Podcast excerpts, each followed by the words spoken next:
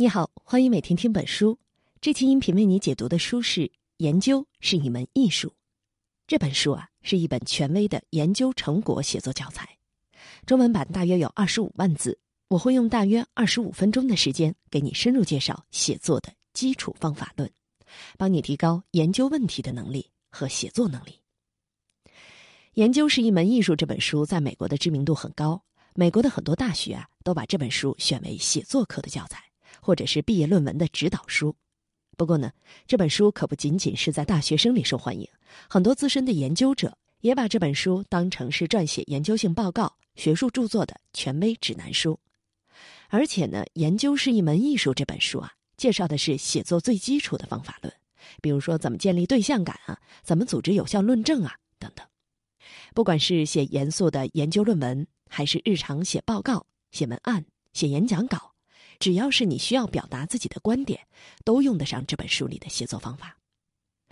了解了这本书的大概情况，咱们来看一看这本书的作者。这本书呢有三位作者，都是教授级别的。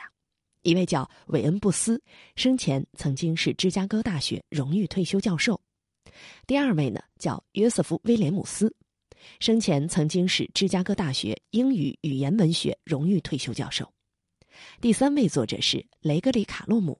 是弗吉尼亚大学英语语言文学教授。这三位教授曾经在芝加哥大学一起教授过高级写作课程。他们在写《研究是一门艺术》的时候，是先分工写好各自的章节，然后相互交换，每个人对其他两个人写作的部分进行修改，经过几轮修改之后，才最终定稿。整个成书的过程啊，非常的严谨。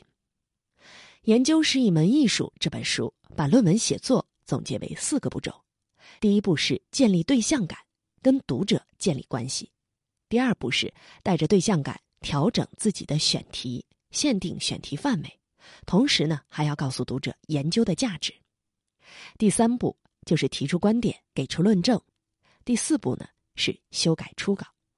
这个时候需要跳出局部的论证，从整体架构上对文章进行修改。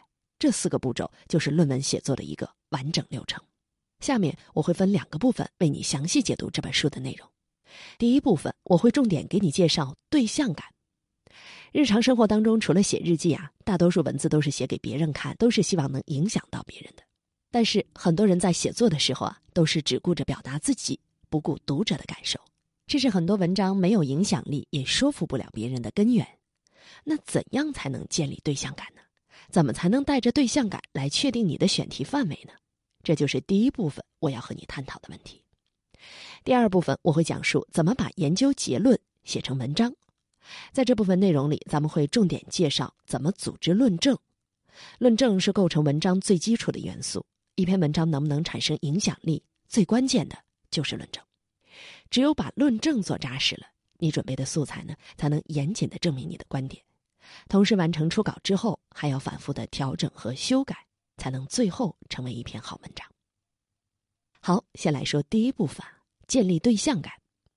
作者在这本书里定义的研究，就是通过收集资料来解决难题。这个难题啊，可能是前人没有解决的，你通过研究有了新的发现。这样的研究结论不但对你自己有帮助，还可能对别人有价值。所以这个时候呢，你就要考虑把研究结论成果化了，也就是把你的研究写成文字。注意。这里啊有一个前提，你把研究写成文字，就是期望有一天别人在解决同类难题的时候可以参考你的研究成果。所以在写研究报告之前，一定要有一个对象感，要知道你不是在自说自话，你是有读者的。那怎么才能带着对象感写作呢？作者认为主要分为三个环节。首先，你在动笔之前要给读者画一个像，预判一下。阅读这篇研究报告的读者是什么样的人？他们想通过这篇研究报告解决什么问题？他们的知识背景是什么样的？根据这些对读者的预判，再决定写作的风格。这么说还是太概念化了，咱们来说一个书里的例子，你就明白了。同样是介绍心脏肌肉化学性质的文字，有这么两种表达方法。第一种呢？要了解钙离子阻断剂如何控制心律不规律的机制，最好是借由了解钙离子对肌肉群组的活化作用。是不是不太好懂啊？没关系啊，其实我也没听懂。咱们来看第二种说法：当心脏肌肉的收缩无法控制的时候，就会发生心律不齐。一般来说呢，肌肉收缩的时候啊，需要用到钙离子，所以咱们使用一种叫钙离子阻断剂的药物来控制心律不齐。啊，这么说的话，是不是就听懂了呢？这就是对读者预判的不同导致的写作风格的不同。第一段话的作者把读者预设成了一个和自己拥有相同知识背景的专家，而第二段话呢，作者把读者预设成了一个小白，自己呢是一个有耐心的专家，给读者耐心的解答这个专业的话题。当然，我们不是说第一种表达就不好啊，专业人士之间交流用术语可以提高沟通的效率。这个例子想说的是，如果作者对读者的预设是准确的。那读者看着就会很舒服，也愿意接受。如果把读者搞错了，比如第一段话说给普通读者，他们就会听不懂；第二段话说给专家呢，专家会认为你没水平，连学术术语和专业的概念都不会。所以说呢，作者在把一个研究写成文字之前，首先要考虑的就是对象感，要明确这是写给谁看的，我是在和谁对话。只有明确了这个问题，文字才能展开。给读者画像之后，接下来要面对的问题就是确定题目。确定题目还能成为问题吗？我想研究什么就研究什么呗。理论上啊，的确是这样的。你可以研究任何你感兴趣的题目，但是如果你接触过一些论文，你就会发现一个现象，就是他们的题目都很长。这是因为啊，现在的知识总量太过庞大了，每个研究者甚至是一个研究团队，也只能关注一个极其细分的领域。这些很长的论文标题呢，作用就在于缩小题目范围。如果你设定的题目只有几个字，那几乎可以肯定这个题目啊太宽泛了。咱们来看书里的一个例子啊，比如你设定了一个研究题目“商用飞机的历史”，当你着手研究这个题目的时候，你就会发现你能找到非常多的材料，把这些材料读完都是一个大问题，更别说是进一步的研究了。所以说，这样宽泛的题目实际上是没法研究的。但是，如果我们给题目加上一些限定词，缩小一下题目的范围，比如这样说啊：“军事对 DC- 杠三民航飞机在早期商用飞行发展的重要贡献。”这个题目啊，范围就小了很多。这个时候呢，你再查找资料，提出你对这个问题的看法，就相对容易多了。不过呢，题目也不能太过狭隘，比如这样的题目啊。因为军方想用 DC- 杠三来作为货物运输机，而决定增加 DC- 杠三原机型机翼的长度，这个题目就太细分了，相关的资料呢太少了，研究难度大，甚至是一个不值得研究的课题。提出好问题还不够，我们前面说了，研究成果写出来是给读者看的，所以呢，你要给读者一个看的理由，你要问问自己，为什么这个问题能吸引读者。为什么这个问题值得提出来？作者在这里提出了一个回答此类问题的套路。这个套路总结起来就是三句话：第一句呀，是我正在尝试研究某某；第二句，因为我要找到什么什么；第三句，这么做是为了帮助读者解决什么什么问题。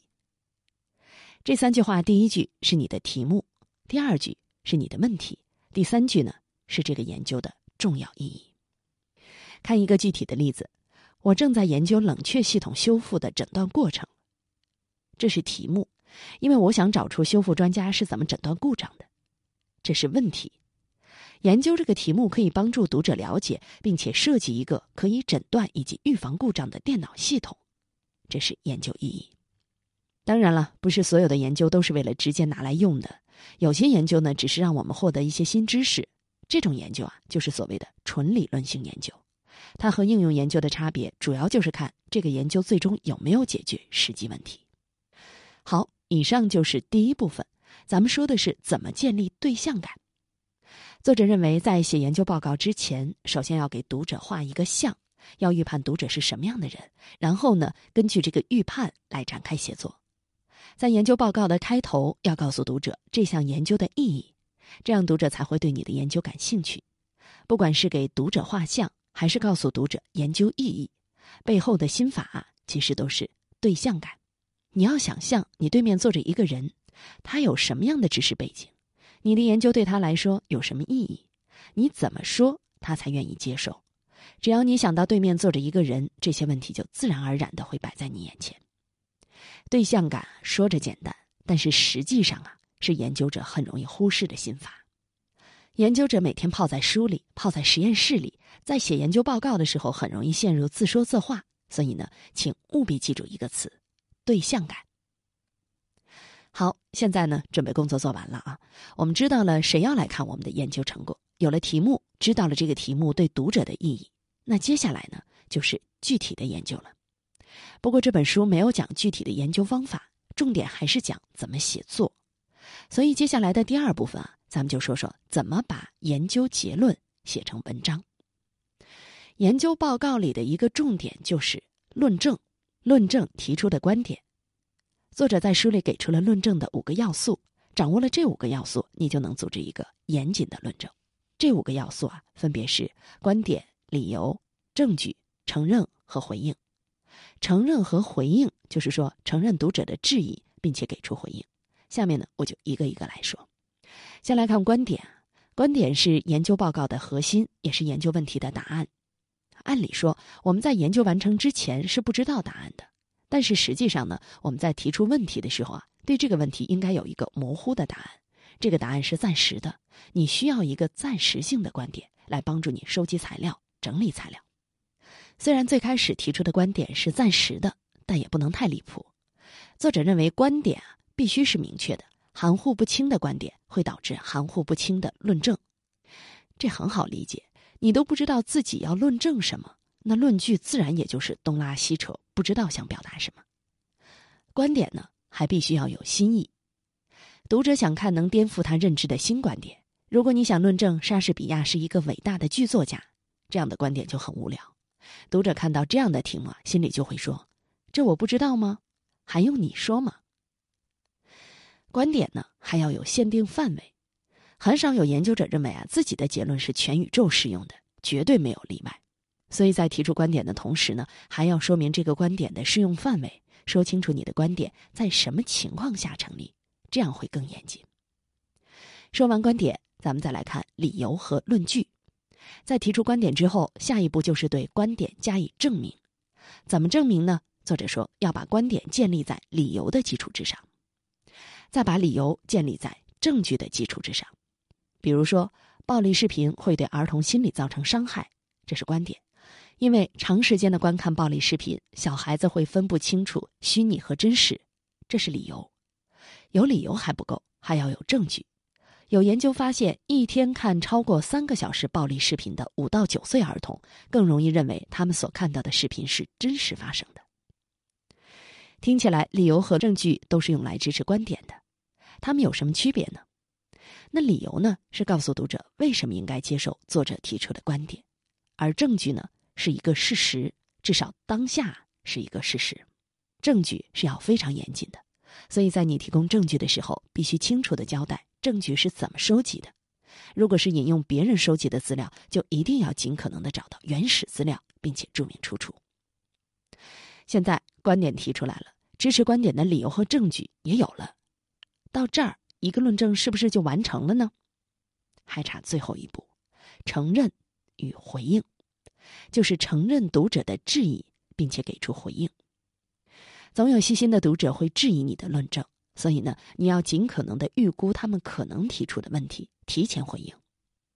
还拿上面说到的儿童观看暴力视频的案例来说，你引用过证据之后，接下来可以说：当然了，倾向于观看大量暴力视频的儿童，可能已经有崇尚暴力的价值观了。这句话就是承认读者可能对你的质疑。这时候话锋一转，但是。另一项研究发现，不论儿童有没有暴力倾向，他们都更容易被具有暴力画面的视频节目吸引。所以说，并不是只有崇尚暴力的孩子才会观看暴力视频。在回应读者的时候，也要提出你的观点，给出理由和证据。我们来总结一下论证的过程啊，首先是提出观点，然后把观点建立在理由的基础上，把理由建立在证据的基础之上，这就形成了一个论证。接下来把这个论证里可能遭到读者质疑的部分拿出来，承认它，并且给出你对这个质疑的看法。这个回应的过程啊，就又是一个从观点到理由再到证据的过程。论证的五个要素：观点、理由、证据、承认，并且回应，形成了一个闭环。一篇严谨的研究报告就是在这种循环里一点一点完成的。听到这儿，你可能已经感受到了，论证是一个非常严谨的过程，一环扣一环。最容易被读者诟病的就是你的论据，读者会找到各种理由来说明你的论据并不能证明你的观点。但好的论据呢，应该能受得起各方的挑战。下面我们就来说一说怎么检查你的论据。了解这部分内容啊，可不是简单的让你去挑别人论文里的毛病，更重要的是锻炼自己的思维能力，让自己成为一个思维缜密、逻辑严谨的人。作者认为有四种论据最容易被反驳，所以在写作的时候呢，要尽量避免出现这样的论证。简单介绍一下，这四种论据分别是以经验为基础的论据、以权威为基础的论据、以普遍文化为基础的论据。和以信念为基础的论据，我们下面一个一个来说。先来看以经验为基础的论据。以经验为基础的论据，就是从过去的经验里观察总结出来的规律。这种规律啊，其实并没有被严格验证过。咱们来看一个例子啊。由于这本书的专业性比较强，原书里的例子呢不太好懂，所以下面要说的这个案例啊，是得到订阅专栏卓克科学思维课里提到的。案例是这样的。比如有一种介绍进化论的说法，进化是从低级到高级，由简单到复杂的。因为你看，从猴子到人，明显就是这个趋势嘛。这就是以经验为基础的论据。最简单的反驳方法就是找一个反例。你可以这么说啊：如果进化是从低级到高级，这个逻辑是成立的，那人类的肌肉应该是越来越发达，从低级到高级嘛。但人类祖先有一个基因突变，导致他们下颌的肌肉萎缩，这意味着他们丧失了强大的咬合能力。这对于进食来说明显是不利的，这不就是从高级到低级了吗？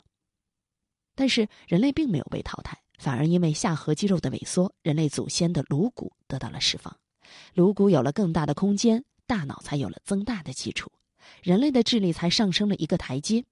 所以说呢，进化是没有方向的，并不是简单的从低级到高级。除了以经验为基础的论据啊，还有以权威为基础的论据。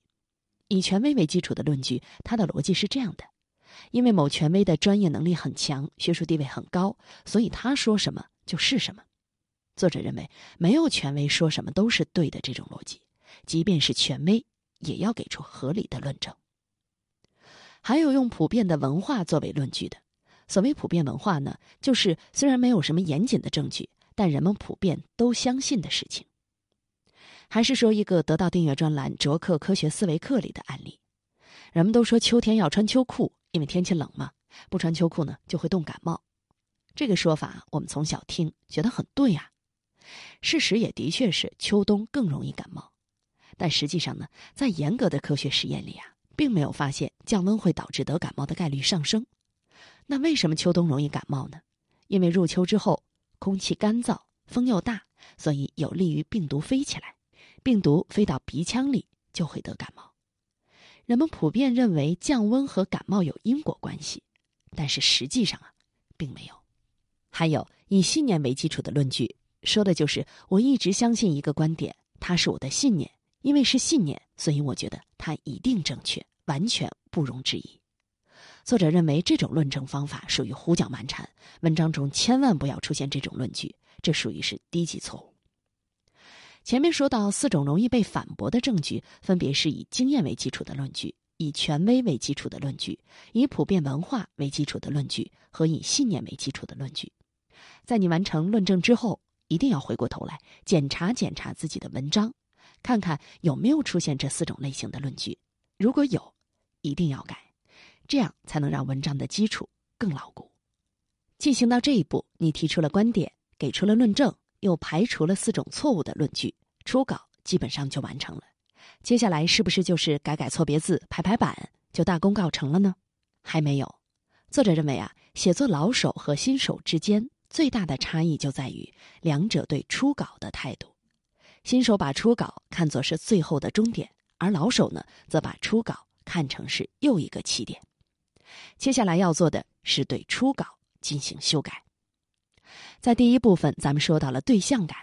你现在想象一下啊，读者会一拿到你的文章就从头到尾一个字一个字的去读吗？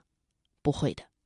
有经验的读者啊，会先大致的浏览一下，从整体上看看文章的架构，然后呢，才决定要不要精读一遍。所以我们在修改的时候，要从局部里跳出来，回归到整体上，对文章的整体架构进行调整。那怎么调整整体架构呢？作者认为要把文章的导言、正文和结尾这三部分分清楚。你要明确的告诉读者，导言在哪一部分结束，正文在哪一部分结束。比如咱们这个说书的稿子啊，介绍完这期音频主要讲述的内容之后，就要明确的说：“好，咱们开始进入第一部分内容。”这就是告诉用户，导言结束，下面进入正文了。等说完正文呢，也要明确的说，这本书的主要内容就给你讲完了，下面总结一下。这是在告诉用户，正文部分结束，下面是结尾。除了调整整体的架构，还要看看主题的连续性。所谓主题连续性啊，就是说一篇文章可能会提出若干个论点，但这些论点呢不能是散的，要有一条逻辑线，把这些论点串起来，这样才能保证文章的主题可以清晰明确的传达给读者。那具体怎么做呢？作者在书里提供了一个办法，你首先要在导言部分把关于核心论点的句子或者是关键词找出来。然后在接下来的正文和结论部分，不断的强调这个核心论点。如果导言里找不到核心论点，那你就要重新阅读正文和结论的部分，看一看文章哪些概念是经常出现的，然后把这些概念总结成一个句子。这个句子就是文章的核心论点。要把这句话分别放在导言和结论里，也就是说，你的核心论点要在文章里贯穿始终。文章一开始，你就要亮出核心论点，然后在正文部分呢，不断的对核心论点进行强化论证，在结尾的时候再一次强调你的核心论点。经过这样调整，就能保证文章主题的连续性了。好，以上就是第二部分。总结一下，咱们说到了组织一个论证的五个要素，分别是观点、理由、证据、承认和回应。观点要明确，并且有研究的意义。理由和论证来支持观点，要把观点建立在理由的基础上，要把理由建立在证据的基础上。最后一步是承认与回应，承认读者的质疑，并且给出回应。论证的五个要素：观点、理由、证据、承认，并且回应，形成了一个闭环。一篇严谨的研究报告就是在这种循环里一点一点完成的。还说到了，在研究报告的写作过程当中，要检查自己的论据。有四种很容易被反驳的论据，分别是以经验为基础的论据、以权威为基础的论据、以普遍文化为基础的论据和以信念为基础的论据。完成了初稿，你要跳出局部，从整体上来进行修改。要检查文章的整体架构和主题的连贯性。说到这儿呢，这本《研究是一门艺术》就给你讲完了。我们来回顾一下，咱们一共分两个部分来解读了这本书。第一部分呢，说的是怎么建立对象感。所谓对象感呢，就是在你动笔之前，就要想象对面坐着一个人，你要和他怎么说才能让他听明白。如果对方是普通人，那你就要用通俗易懂的说法；如果对方是专家，你就要用到专业术语。除了考虑对方的专业程度，你还要考虑他为什么要关注你的研究，研究的意义是什么。没有意义的研究是不会被关注的。其实啊，只要你建立了对象感，就不容易陷入自说自话的陷阱里，你的写作就会很不一样。第二部分呢，咱们说的是论证，它是构成文章的基础元素。一个论证的形成需要经过三个步骤：第一步是提出观点；第二步是说出你相信这个观点的理由，给出相关证据；第三步呢？是承认读者有可能提出的质疑，并且回应这个质疑，这三个步骤形成一个论证的闭环。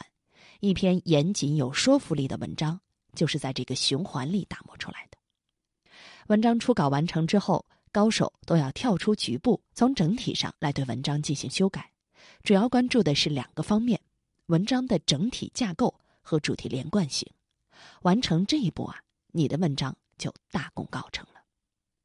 以上就是这期音频的全部内容，为你准备的笔记版文字就在音频下方的文稿里。恭喜你，又听完了一本书。